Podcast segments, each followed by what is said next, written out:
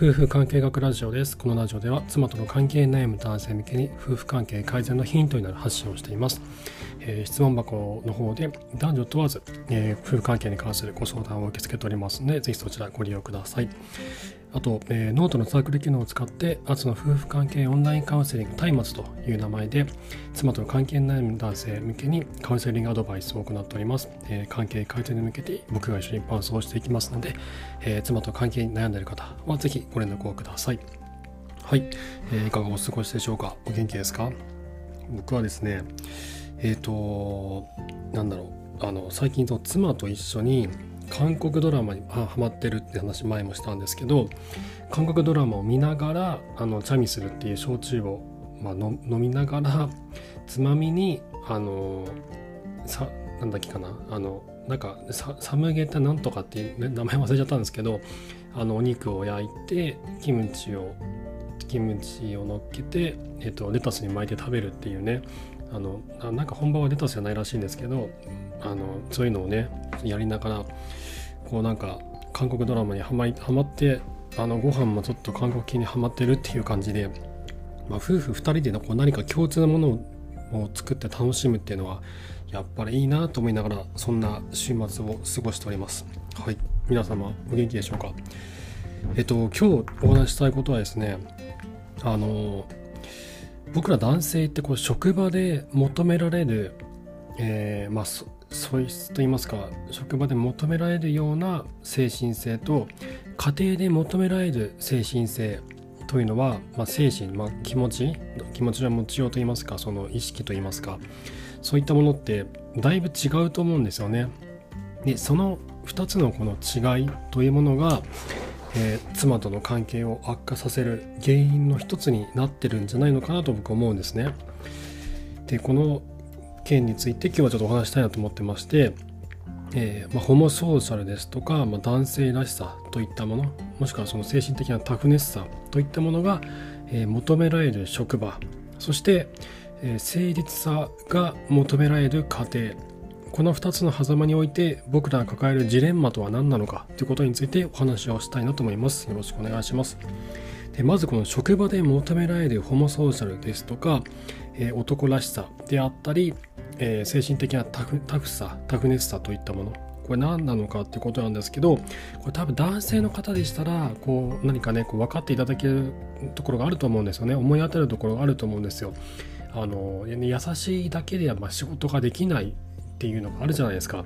で誰にもこう心優しくてっていうだけで仕事ってうまく回んないですよね。あのそんな感じでお仕事をしてるとこういいように利用されてしまったりとか何か問題が起こった時に全部自分のせいにされてしまったりとか誰かが上に上がるための踏み台にされたりとかっていうことがねあるんですよね。これ男性の方でしたら分かっていただけると思うんですけど僕もそういったことをされたことってね結構あるんですよ。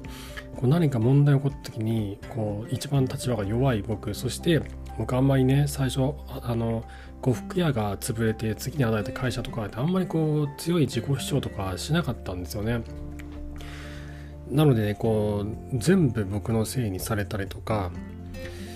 あとなんだろうなその、まあ、何かそうそうその仕事が一つ取れそうな案件があってでえっともうほぼほぼほぼ取った状態で引き継いだらその人がなんか自分の力で全部やったったみたいな感じでね社内にこうメールを送られていたりとかだからねそんな感じのことがあったりとかで踏み台にされたりとか責任をなすりつけられたりとかそういったことが僕は結構多かったんですよ。これなんでこんなに多いんだろうって思ってたんですけど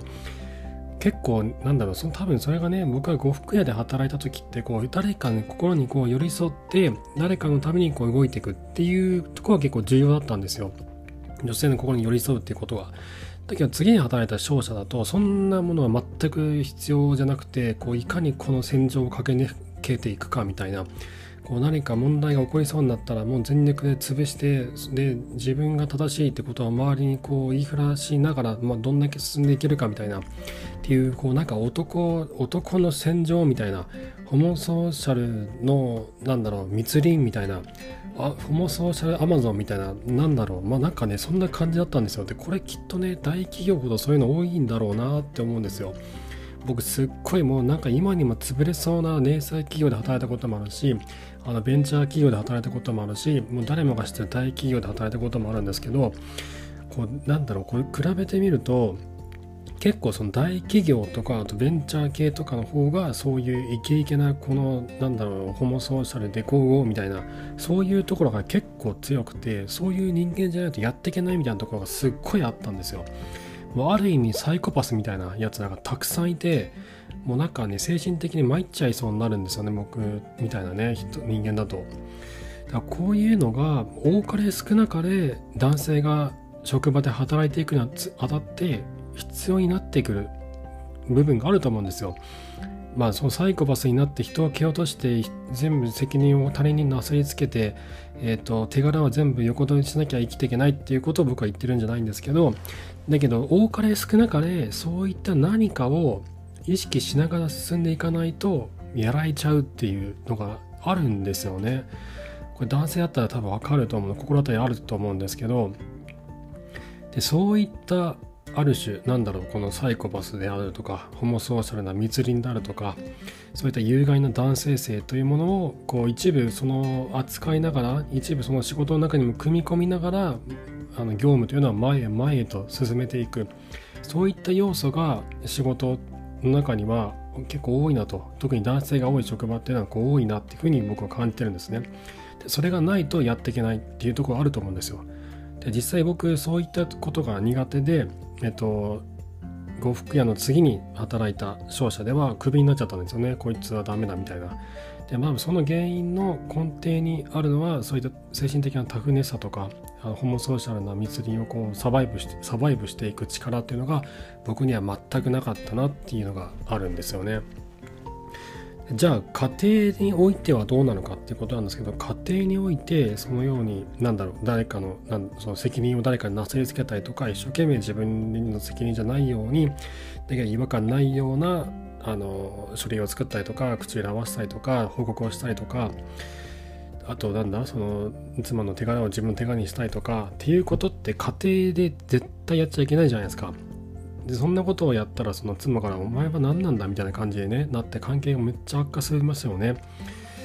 だけどまあそうそうなんですよ。で家庭の中において求められるものっていうのは妻への寄り添いであったりとか自分の意見を押し通さずに妻の感情に寄り添う力であったり妻の感情に配慮しつつもだけど2人にとっての心地よい暮らしを作るためのえー、と前に進んでいく行動であったりするんですよね。これ自分だけが遠慮するんじゃなくて妻だけ妻を遠慮させるんじゃなくて僕ら2人にとって妻と僕ら僕と2人夫婦2人にとっての心地よい暮らしを作っていくっていう努力が必要になるわけなんですよ。でこれって全然違うんですよね。職場で求められるそういったある種のホモソーシャルな力精神的なタフネスさある種のサイコパス。こういった部分って職場では求められるしどうしてもこう一部そういったものを使わなければいけない時もやってくる。だけど家庭においてはそんなことは絶対やっちゃいけないわけですよね。求められるものが全然違うんですよ。でこれすごいジレンマでそのうまくその切り替えができる人ってなかなかいないと思うんですよ。その職場でそういったえっと、有害な男性性とかホモソーシャルな部分っていうのをどうしても垣間見るじゃないですか。垣間見てやられたりもするわけですよ。でもしくは自分がそういったことをする時もあるわけですよ。で家に帰ったらそういったことを一切スパーンときれいに任せ忘れて妻にこう優しく寄り添う。そんなことができる男がこの世の中にどれぐらいいるんだろうって思うんですけどこれ本当に難しいです。僕もすっごい難しかったですこれ。まあ、今でも僕だいぶ慣れましたけどそれでもこの職場でそういったねそういうなんだ男性性とかホモソーシャルなこのあの攻撃をされた日とかにはどうしても家で妻に上手に妻の気持ちに寄り添えなかったりとか僕は気持ちを開きにくくなってしまったり心が硬くなってしまったりはどうしてもあるんですよ。今でもあるんですよ。もうだいぶ僕すごい意識しながら暮らしてますけどそれでもそういうのってあるんですよね。でこの切り替えができるっていうのは本当に難しいと思うんですよでその男性が家庭でえーと、妻からすごいこうなんだあの何これ全然やってくれないとかあのうちの夫はなんか、えっと、文句ばっかり言ってるとか会話にならないとかあの全然私の気持ちを気づいてくれないとか、えっと、言ってることがなんかいつまでか自分の都合のいいように話をしてるとかいろんな妻側の苦情ってあるじゃないですか。あれの原因の一つは僕はこのジレンマだと思うんですよ。職場で求められるものと家庭で求められるものが全然違う。そしてそのギャップに多くの男性は気がついていない。そして職場で実はそういったホモソーシャルな部分とか誘拐の男性性とかある種サイコパスな部分っていうのを、えーと、そういった被害に自分が遭っていたりとか自分がそれをちょっとこう使っていたりとか、えーと、そういった異質な環境？そういったその環境っておかしいよねっていうことに気が付いてないってことが多いと思うんですよ。それが当たり前になっちゃってるんで僕らって。ましてやねその新卒でずっと一つの会社働いてるとその社会が当たり前というふうに思っちゃうんですよ。でそうなってくるとあのなんだこれが不自然なものであると。こういった仕事のやり方はおかしいものであると。ってことは気がつかないんですよね。そういった男性性を振りかざしながら言うことを聞かせるような人がいたりとか責任をなすりつけられたりとかもしくは自分が責任がないように見せるためにいろんな工夫をしたりとか、えーとそういったことって多かれ少なかれどんな男性でも一回は経験してると思うんですよね。でそういったまるなんだそのなんかドブのようなそんな世界で生きてきた生きている僕らが家庭のに戻った時にきれいにその泥をきれいに全部洗浄できるかっていうとそんなことはできなくてどうしてもその汚い泥が体に残っていたりするんですよね。でそのせいで妻からえー、嫌悪されてしまったりとかあの全然こっちのこと分かってくれないとかっていうふうなことになるんだろうなって僕は思うんですよ。なのでその僕らがじゃあどうやってそのなんだその妻との関係を良くするのかどうやってその職場で職場に存在するホモソーシャルな密林から脱して、えっ、とそんな泥だらけの社会から自分の泥を落として妻とうまくやっていけるのかっていうのはこれはもうなんだその相反する2つの存在があるんだっていうことをまず認識する必要があると思うんですね。職場でこんなにも有害な男性性やホモソーシャルや精神的なタグネさとかサイコパスなそういったもうドロドロしたもうなんかぐっちゃぐちゃなもう汚いそんな泥みたいな部分が職場には存在するんだと。でそれを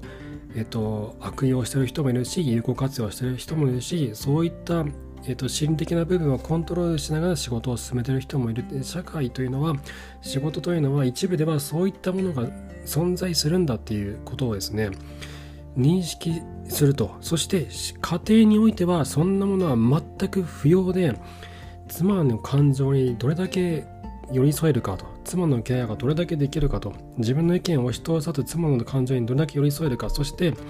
自分の望みも妻の望みも大切にしながら自分たち2人にとっての心地よい暮らしをどのように作っていけばいいのかと。そのようにして職場と家庭では求められるものが全く違うんだっていうこの2つの相反する存在これを認識する必要がまずあると思うんですね。でその上で職場から家庭に戻った時にはその職場でかぶっていたホモソーシャの仮面というのを仮面をマスクですねを外して家庭においては妻への感情にこう寄り添うような人間にまた戻っていくとそういった意識の切り替えが僕は必要になってくると思うんですよ。でそうしていく中で徐々に徐々に僕らの体についた汚い泥はなくなっていって妻と一緒にあの仲良く暮らしていけるようになるんじゃないのかなと思うんですね。はい。ということで今日はですね、えーホモソーシャルや有害な男性性そういったもしくはある種のサイコパスそういったものがどうしても求められてしまう職場そしてそんなものは全く必要なくて妻への誠実さが求められる過程。これを僕らはどうやってサバイブしていくのか。そして僕らが抱えるこのジレンマはどのようにして解消していけばいいのかということについてお話をさせていただきました。この話はですねちょっと根が深いので僕はノートの記事にもしようかと思うのでまた記事がアップしましたら読んでいただけると嬉しいです。はい、えー、ということで妻との関係悩む方のもしくは、えー、夫との関係悩み方の参考になれば幸いです。はい今回も最後までありがとうございました。また明日お会いしましょう。さようなら。